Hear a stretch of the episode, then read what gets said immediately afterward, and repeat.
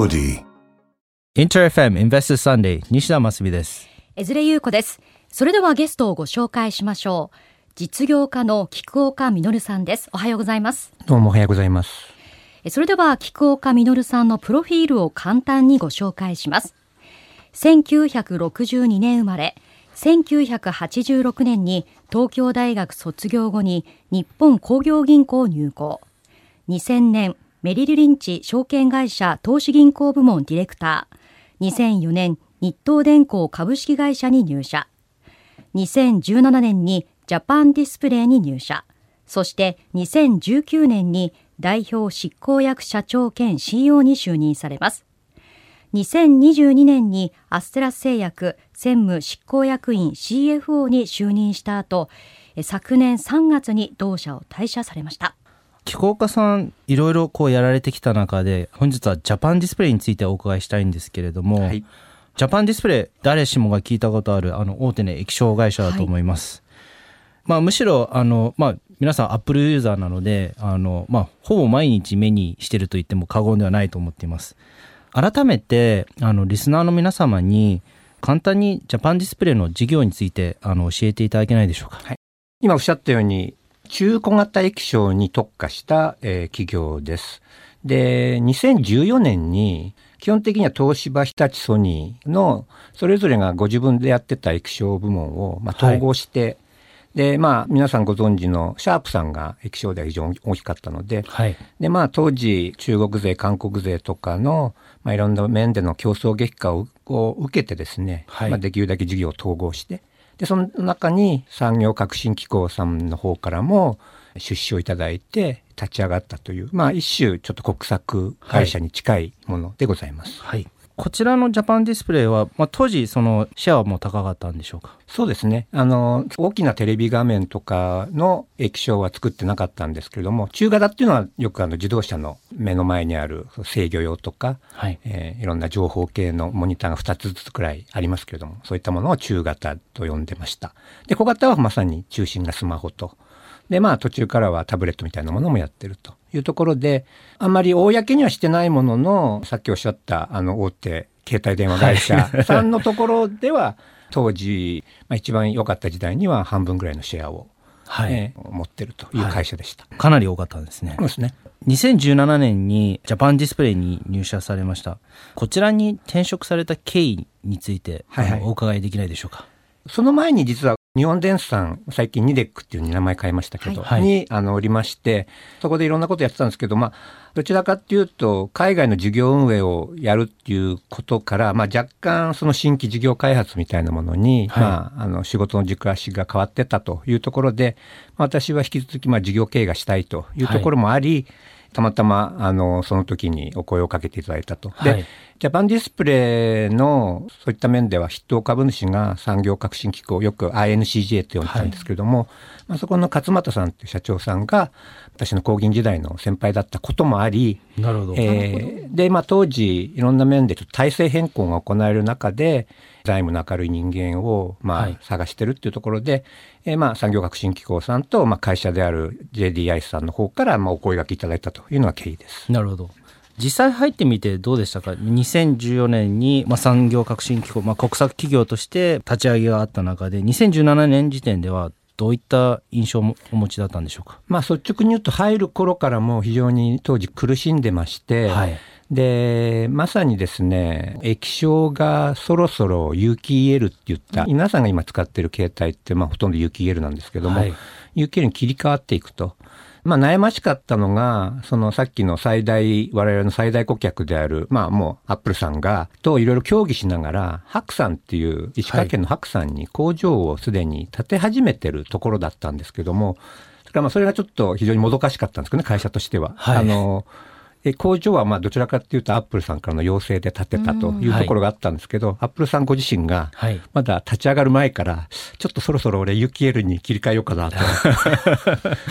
いうようなちょっと混乱もあって、はい。ですからそれが若干やはり苦しんでる中にさらに経営を圧迫するというような状況でしたので、はい。ですから、まあ、いろんな面で事業を立て直すことと、やはり、あの、リストラみたいなこともやらざるを得ない状況だなという覚悟では入りました。はい。まあ、その中であの、まあ、2019年に代表取締役社長に木岡さんがなります。で2018年には、まあ、2470億円の純損失、まあ、そのうち、まあ、1430億円が、まあ、特別損失。で2019年3月期には1000億円の純損失、まあ、そのうち625億円の特別損失。この時社長になるっていうのはまさに渦中の栗を拾うようなものだと思うんですがどういった考えを持ってよしやろうってなるんでしょうか？いやまあ本当正直悩みましたし、はい、まあ家族や妻からははい、本当にあなたやるの？と。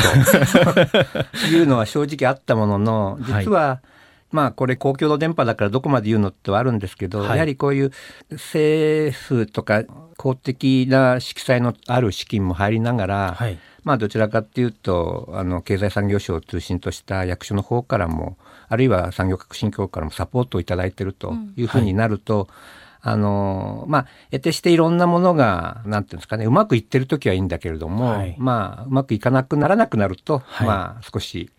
いろんな政治的な駆け引きとかが出てくるということは実はまあどうしてもあったのかなと。はい、でそういった中であのまあやはりうまくいかないんであればまあ会社をある程度畳む方向もあるのかなというような、はい、いろんな憶測が、はい、まあ、蔓延している中で、あのまあ、こういう状況になってで私もそういった中で、まあ、若干 CFO とか社長にならない時期が結構実は続いてたんですけれども、はい、まあ、そういった中で、まあ、できるだけあの私としてはあのやはり存続できるんであれば、はい、あの何が何でも、まあ、存続するし先ほどの顧客であるアップルさんとかいろんな投資家からもお金を集めてどうにか存続の道を探るといったようなところをやってたんですけれども、まあ、そうなった時になかなかそれを推進することについて、はい、まあ、難しい局面もあったんですね。はい、で私もだから実は CFO になった数ヶ月後に社長の内定を受けるっていう、まあ、かなり、うん急速な形でそうなったっていうのは、はい、当時本当にかなりすぐにでも資金調達をしないと、まあ、非常に危ない状態だって言った時に、はい、まあ、さっきのそのどちらかっていうとだからプロパーでいらっしゃった方は、まあ、本当に名だたる日立東芝ソニーっていう会社の、まあ、優秀な液晶の技術者だっていうような方が結構幹部でおられて、はい、まあ、その方々が後から聞いた話なんですけれども、まあ、今この球場の中で当時 CFO だった私が社長にならないとなかなかこの会社は生き延びていくのが難しいんじゃないかっていうふうに結構なんか後から聞いたら、役所の方とかにもロビー活動してくれたようで、はい、なんかそれがなんとなくきついんですけど、はい、まあやっぱり嬉しくって、はい、でやっぱりこれはまあ自分のためだけではなくこのもう本当会社に入ってからずっと液晶やってるような人もいるわけですよね。はい、でそういう人たちがもう必死に会社を守ろうとしてるっていう中で、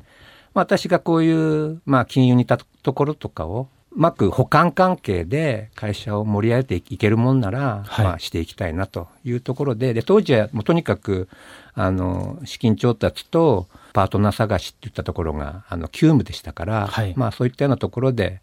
私がリーダーシップを取った方がいいんじゃないかというふうに思ってくださった方が多かったんじゃないかなと思います。あのやはり国策企業だったっていうことも背景にあってかなり、まあ、週刊誌を賑わしたりですとか会社が潰れるとなると会社構成法っていうよくわかるヘッドラインがある中で資金面っていうふうにもおっしゃったんですけれどもサプライヤーさんですとかお客さんですとかまあ、または今回あの、まあ、大株主として産業革新機構ですとか政府ですとかいろんなステークホルダーが混在する中で何をプライオリティに当時はこうしようとお考えだったんでしょうか？いや本当いい質問ですし、まあ、本当関係者が多いし通常の事業に比べると今おっしゃったように、まあ、サプライヤーさんとかお客さんというのはどんな、はい、あのメーカーであればいるんですけれども、はい、まあ、そこにそういう政府関係者とか、はい、まあ、場合によっては政治家の方々とかも介在してくるから、でその中でこの最大顧客向けの売り上げが非常に多かったですし、はい、彼らは実は債権者でもあったんですね。白山工場を建てるにあたって、前請け金って形で、あの、アップルさんからもお金を借りてる状態でしたので、まあそういう非常に複雑な、あの、いろんな利害者関係っていう時に、まあ自分で一番心がけたのは、いろんな面で、まあ率直に言うと私が社長になった後も、私以外の社長さんを探してこようとする動きもあったりとかですね。はい。いろいろなんか難しい中で、これはもう、なんていうんですかね、やっぱ裏表なく、はい。で、まあ純粋に会社のために何が一番いいのかっていうところを、とにかく成功法で、はい。えー言っていかない限り、で、場合によってはいろんな面で、その、えー我々が会社存続に向けてやろうとしてたところに対して、まあ、若干、あの、社に構えてる人たち、あるいは反対派みたいな方々に対しても、まあ、やはり、その、成功法でいかない限り、はい成功法ほど勝るものはないのかなっていうのは結構勉強しまして、はい。だから、まあ、もう少しあの、突っ張ってた時代の時には、もう、なかなか言っても聞いてくれない人たちはもうほっとけと。いう感じのところよりは、あの、そういった人たちにやっぱ頭を下げてでも、はい。まあ、どうにかして求心力とか、やっぱり結局思ったことが正しくても、はい。実行力なり、求心力なり、で、さらにはまあ、あの、従業員とのコミュニケーションも大事にしたんですけど、そういったやっぱり推進力を発揮しないと、ああいうこういう改革はできないなといったようなところで、逆に自分が少しずつ謙虚になっていくという、な不思議な経験をしたのが今でもいい財産になってます。なるほど。社長になってもより謙虚になるっていう。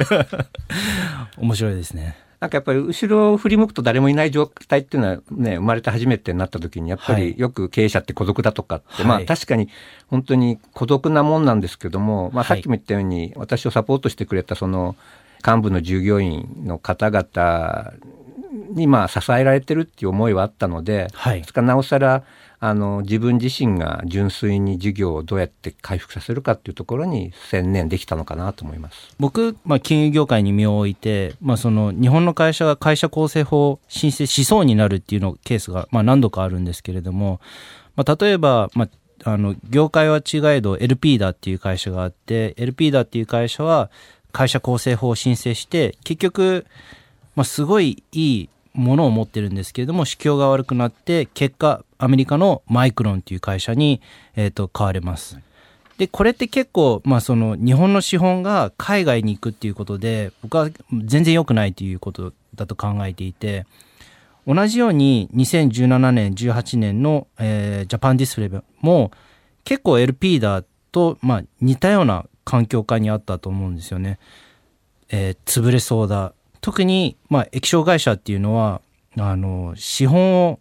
設備投資をしないとついていけなくなるっていうような状況が起こってしまうのでそね。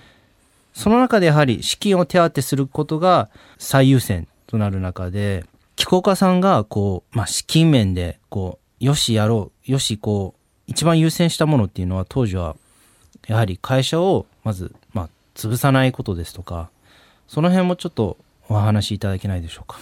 過剰投資の部分を何らかの形で解消して、まあ、きちんとした適正化を図れば、はいまだ事業存続は可能だというふうに思ったんですね。でこれがやっぱり事業性がもう全くないんであれば、やっぱり延命と思われるようなことをしてはいけないのかなというふうには思いました。だからはいそこは、あのきちんとしたか適正化を図ればできるのかなと。でそうなった時に当初は今だから海外にまあ言ってみれば事業が流れちゃうのはよろしくないかなっていうことを、あのおっしゃいましたけれども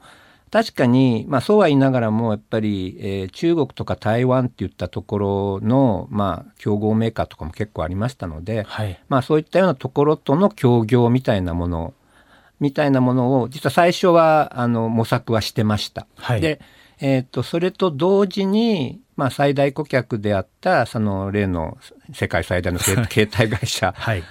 に彼らも我々がまあ存続できなくなってしまうと困るじゃないかということと、まあもともと先ほど申し上げました通り白山工場をまあ建ててくれって言ったのは彼らであることは間違いなかったので、はい。まあそこについて逆にそのが過剰投資が業績を苦しめてるといったようなところで、まあ、私も多分30回ぐらい、はい。あのクパチーノに行ってですねはい、サポートしてほしいと。はい、でサポートしてくれないとお宅のせいでうちが潰れちゃったんじゃないかと。はい、いうことを言われかねないぞと。はい、最初はもうなんかもうなんかすごい顔してたんですけども。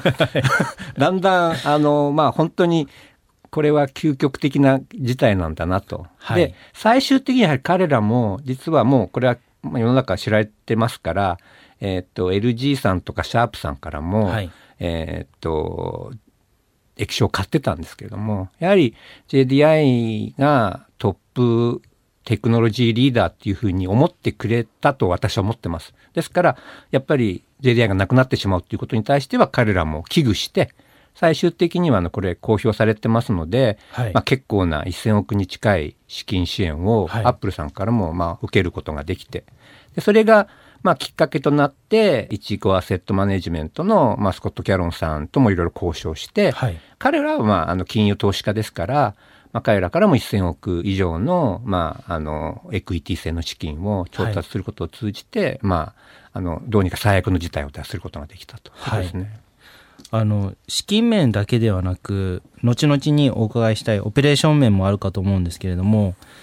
社長になってすぐにあの不正会計問題も表明します、こちらについても少しお話しいただけないでしょうか？えーこれ本当に多分社長になって3週間後ぐらいにはい。実はその多分1年弱前に実はまあ若干不正を行った経理部の職員がいてでその人は実は私も実際にお仕事をしてたのでまあ本当にそんなことをするとは思えなかったような人なんで非常にがっかりしたんですけどもただまあ、は当然使い込みみたいな不正を行ったので懲戒解雇したその方が、はい。えーメールを送ってきて実はあの56年前から会社の不正会計が行われてましたと。はい。いうような通告があったんですね。はい。でまあやっぱ困ったなと当然そうですよね。あの でそうするとやっぱり監査法人さんとか弁護士さん弁護士のあの顧問弁護士の先生方とかと、はい。まあ、相談する中でこれはもう懲戒解雇した従業員なので、はい。本当のことはじょかどうか分かんないからよくよく内部調査してからはい。まあ、あの発表するかどうかも含めてどちらかというと慎重姿勢でとはい。いうのがあってただ私はかなりやっぱりこの人自暴自棄になってんのかなっていうところと、はい。まあ、当時からやっぱ業績が苦しかったのでこれが万が一はい。我らが発表する前に世の中に出てしまうあるいはマスコミにリークされちゃうっていうようなことがあると本当に会社持たないなとはい。いうのは思ったので、まあ、一晩考えて翌日その専門家の方々にいやこれはもう別に不正を認めるわけではなく不はい。正会計を、こういう通告があったという事実は今日発表したいと。はいでそれはでも あの日本版 SEC の証券等監視委員会とかにあのお土産をあげるようなもんじゃないでしょうかと、はい。結構実はあの抵抗を受けたんですけれども、はい。まあ、これはもう私のリスクでやらせてほしい。ということで、まあもう翌日にはこういう通知が来ましたと。はい。ですぐに第三者委員会を立ち上げてあの調査しますというのをまあ出したんですね。でまあこれは逆に言うとあやっと言ってみれば先ほども公的な色彩の強い資金の会社がいろいろ業績に苦しんでるとですね、まあ叩かれることも多かったんですけれどもちょっと隠蔽体質とかですねそういうふうに過去から言われてたところが、まあむしろやっとそういったところから脱却するようになったのかなっていうふうにまあ割と好意的に捉えてくれたメディアの方も少しずつ増えてきて、はいそういった面からするとやはり早めに少なくともあったことをまあ非常にこれがそこまで注目されてない会社だったら別の方法あったかもしれないんですけども、はい慎重に調査してからと。はいでもまあその時はやっぱりそう調査してで実際に調査した結果結果的にはやっぱり不正会計はあったのではいそういった面からしてまあそうしてよかったなと思ってます。まあ、最近ですと、まあ、ガバナンスの問題で、まあ、大手芸能事務所さんですとか、はい。まあ、大学ですとか、まあ、いろんな、まあ、不正会計じゃないですけれども、まあ、ガバナンスですとか、まあ、隠蔽の問題もあったりしてその中でリスクをあのご自身で取って、まあ、翌日に発表するっていうのは隠蔽しないこと隠さないこと、まあ、公にすることによってやはり違う景色が見えてきたじゃないですけれどもやっぱりそれが一番ベターなあのそうですね。だからさっきの裏表ないっていうふうにやっぱりいろんな形で利害関係者が多い中でやってたところとの延長線上で考えた面もあります。ですから、はいまさにおっしゃった通りどっかにリークされてたらどうしようとかってビクビクしてるよりは、はい少なくとも今分かってることについてはちゃんと伝えてはいでその上でやった方がやはりかなり自分で会社として主導権を持ちながら、そのことにね、はい。えー対処はできたなと思いますね。これが、やはり、どうにか上手に乗り切ろうという気持ちは、必ず多分人間って出てしまうと思うんですけど、あそうするとやっぱりいろんな面で受け身になりますよね。はい。だから、受け身にならずに済んだっていうのは、やっぱり感じました。うん。あのお話を伺ってますと、はい。もう一通りの苦労はされてるかと思うんですが、はい。振り返ってみて、まあ、こういった状況の会社を経営する上で何が一番大変でした？どれもこれも大変ではあるんですけど、でもこれほど実はやりがいを持ってやってたってこともなかったんです。それはやっぱりね、あの、まあ、自分なりの途中からやっぱり最大顧客からのサポートも得られそうであったっていうようなこともあり、それがあれば、まあ、一五三回の資金も入るかなっていうようなことに対して、まあ、それなりに自分としても手応えを感じていたので、ただそこはあまりにも、その、まだ決まってないものをね、自信過剰で世の中に言うわけにもいきませんから、はい。あの、渋そうな顔しながらやってたんですけども、でもまあ、あとはやはり、そうは言っても、やっぱりある程度リストラしなきゃいけないとか、従業員のところに対して、まあ、心配とか苦労をかけるってのあったから、はい。まあだから、ちょっと質問に乗せて答えると、やっぱり、悪いことがある時こそ、まあ、従業員には本当ビデオメッセージ私多用しましてですね。あのもうその日のうちに、まあ、すぐビデオ撮っても何かあった時に流すっていうことは心がけてで結果的にはこれも非常に中では好評だったってあの聞いてたんですけども、まあ、そういうだからなんていうんですかねステークホルダーとの、まあ、意思疎通っていうのはものすごい大事ででそれをまあやってるうちになんかなんでしょうね多分気分が高揚してたのか割となんか妻から「いつもよりなんか元気そうよ」って。であの、えああえて茨の道を歩みたくなるタイプなんですか？そんなことは決してね、あの、そう誤解されちゃうと、なんかあの、つ通常の会社の経営の話が来なくなってしまう。まあ。決、してそうではないと まあでも、自分で、やっぱり金融から始まって、少し法律の勉強なんかもして、授業系なんかもやったところで、まあ、その全て自分が3、40年培ってきたようなところが、まあ、何て言うんですかね、やはりこういう再建をやるって資金調達ってやっぱり弁護士の先生とか会計士の方とかで自分が金融とか法律にも多少携われたっていうようなところでそういう人たちのアドバイザーの方々も巻き込んで束ねるって言ったようなところはやはり手前味噌っぽく言うと僕がやるべきなのかなというふうに使命感みたいななんとなくあの、うん自分のスキルセットがたまたま全部活かせるものなのかなっていう感じがしましたね。あのファイナンスもできて法律も分かってで授業も少しやってたっていうところが、でそれをやるともういつでも経営者の話が来るかなって昔から思ってたら全く来なかったんですけど この大変な会社の時に初めて来たっていう はい。さて、ここまで菊岡実さんをゲストにお届けしてきましたインベスターズサンデー。菊岡さんには次回も引き続きご登場いただきます。来週もよろしくお願いいたします。はいよろしくお願いいたします。8FM Invest Sunday そろそろお別れの時間です。本日は実業家の菊岡実さんをゲストにお迎えしました。ますみさんいかがでしたか？ジャパンディスプレイの社長さんっていうのはやはり本当に大変なお仕事だったんだなって感じました、メンタルがやはり強くないとできないですよね。はい。M なんですかね。耐えられる精神力をお持ちということですよね。はい。はい。さて菊岡さんには来週もご登場いただきます。お楽しみに番組ではリスナーの皆さんからのメッセージをお待ちしています。経済に関する素朴な疑問、呼んでほしいゲストなど何でも OK です。メールアドレス invest.interfm.jp invest.interfm.jp インベストは INVEST です。たくさんのメッセージをお待ちしております。それではまた来週 Invest Sunday DJ は西田真澄そして江連優子でした。Have a splendid weekend bye Audi.